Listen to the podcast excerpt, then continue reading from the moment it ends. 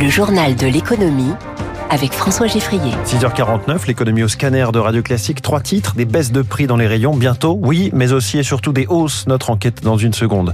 Le début des soldes d'hiver avec des commerçants qui ne s'attendent pas à des miracles, on va l'entendre. Et puis les syndicats et le patronat connaissaient bien Elisabeth Borne. On verra ce qu'ils attendent de Gabriel Attal. On rentre dans le dur des négociations commerciales, ce psychodrame annuel où se jouent les prix de vente de tous les produits que nous mangeons et achetons dans les supermarchés. Plus que cinq jours pour signer les contrats entre la grande distribution et les PME et plus que trois semaines de discussion pour les grands groupes de l'agroalimentaire. Tout retard serait sanctionné d'une amende de 5 millions d'euros. Alors Céline Cajoulis, vous avez enquêté et visiblement quand le gouvernement affirme, hein, il ne cesse de le répéter, que des prix vont baisser, c'est en partie vrai. Oui, c'est le cas pour les pâtes, les biscuits, les pizzas, l'huile de tournesol, le beurre ou encore la volaille, le poisson et les cordons bleus. Là, il s'agit moins du résultat des négociations que de la baisse du prix des matières premières. C'est également le cas pour le plastique et le papier, même si pour l'instant, les fabricants de papier toilette tentent encore de faire passer des hausses. Intermarché menace par exemple Lotus de retirer ses produits des rayons. Même bras de fer chez Carrefour, qui a décidé de se priver des chips Lay's appartenant au groupe Pepsi, qui demandait des hausses trop importantes c'est d'ailleurs principalement avec les groupes américains que les discussions sont les plus dures, car même s'ils ont profité des deux dernières années pour restaurer leur marge, ils n'ont pas l'intention de s'arrêter là. Le risque, c'est le déréférencement, mais comme me l'expliquait un grand distributeur, s'ils ne peuvent pas vivre sans nous, nous ne pouvons pas vivre non plus très longtemps sans eux, et ceux qui ne signent pas avec une enseigne le feront sans doute dans de meilleures conditions avec une autre et reviendront dans quelques mois avec des propositions plus acceptables. Du côté des hausses justifiées, on trouve le jus d'orange, l'huile d'olive ou le cacao. Enfin, selon les tarifs que nous avons pu consulter, le spectre de l'inflation à deux chiffres s'est éloigné et la hausse globale sera inférieure à 3%. Céline Cajoulis, chef du service économie de Radio Classique. Alors, est-ce que la grande distribution joue un bras de fer trop dur, par exemple quand elle retire des rayons certains produits pour faire pression sur leur marque Je reçois le président de l'ANIA qui représente euh, toute tout l'agroalimentaire. Ce sera à 7h15 dans les voies de l'économie. Alors que la consommation semble patiner un peu ces derniers mois, le début des soldes d'hiver aujourd'hui jusqu'au 6 février. Les soldes qui ne font plus rêver grand monde ces dernières années, ni les consommateurs ni les commerçants, et même, selon la Fédération de l'habillement, 13% des boutiques ont vu leur chiffre d'affaires baisser lors des derniers soldes d'hiver.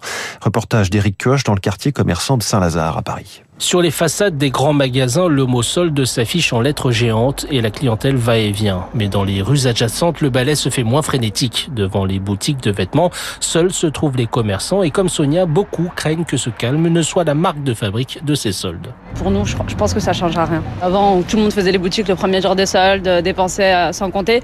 Là, bah, tout le monde compte les sous. Hein. Quand je parle avec des clientes, elles ont du mal à finir euh, le mois. Un constat partagé par Aurélie, dont le magasin de prêt-à-porter situé à quelque part reste désespérément vide. Normalement, on est censé avoir des beaux mois pendant les périodes de sol. Maintenant, euh, depuis le Covid, euh, c'est divisé par deux. Rabais permanents et prix cassés sur Internet, Black Friday, consommation en berne, les raisons sont nombreuses pour expliquer la désertion des clients en magasin. Mais Ruben, vendeur de chemises, lui, y croit encore. Les gens sont encore attachés à l'idée d'aller dans leur boutique. Il y a peut-être moins d'engouement autour des soldes en général, mais euh, c'est pas la fin des soldes en magasin. Pourtant, les perspectives sont moroses pour ces soldes. Selon un récent sondage IFOP, 27% des Français disent ne pas vouloir y participer. C'est 8 points de plus qu'en 2021. Et 3 clients sur 10 assure y consacrer un budget moins important que les années précédentes. Eric Kioch pour Radio Classique. Quatre jours après l'arrachage d'une porte en plein vol, le patron de Boeing a reconnu hier soir une erreur.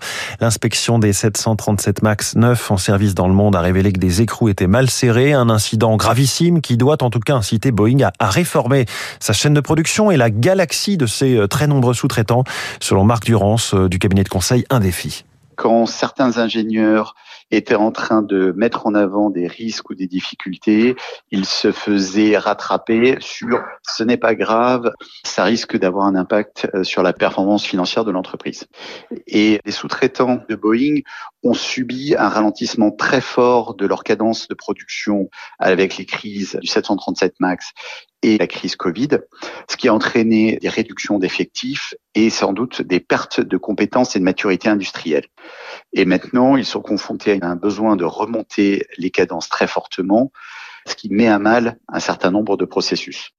Euh, les États-Unis en retard sur leur calendrier lunaire. La NASA a annoncé hier le report de la mission Artemis 3 qui devait faire allunir des astronautes en 2025. Ce sera 2026 au mieux en raison de retard dans la conception de certains éléments techniques. En matière de course à l'intelligence artificielle, là, les États-Unis sont bien en orbite avec des champions comme Google DeepMind, Meta, Amazon et bien sûr OpenAI, c'est-à-dire ChatGPT, dans lequel Microsoft a investi massivement. Éric Mauban, la Commission européenne s'inquiète d'ailleurs des risques pour la concurrence. Effectivement, souvenez-vous, euh, en novembre dernier, Sam Altman, cofondateur et président d'OpenAI, qui annonce sa démission.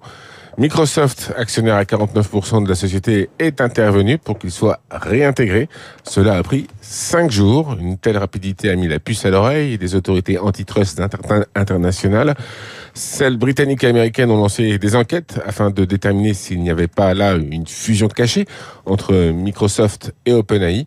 La Commission européenne se saisit également du problème, bien décidée à veiller à ce que l'intelligence artificielle demeure un marché compétitif et ouvert à l'innovation afin qu'un géant du secteur ne vienne pas la brider pour servir ses intérêts. Éric Mauban en direct. Revenons à la France et avec le nouveau chef du gouvernement, Gabriel Attal. Au moment où les sujets sociaux reviennent dans l'actualité, plusieurs grandes négociations hein, doivent avancer, l'emploi des seniors notamment. Les partenaires sociaux seront reçus par le nouveau Premier ministre, un profil moins connu par les syndicats et le patronat que sa prédécesseur qui avait été ministre du Travail.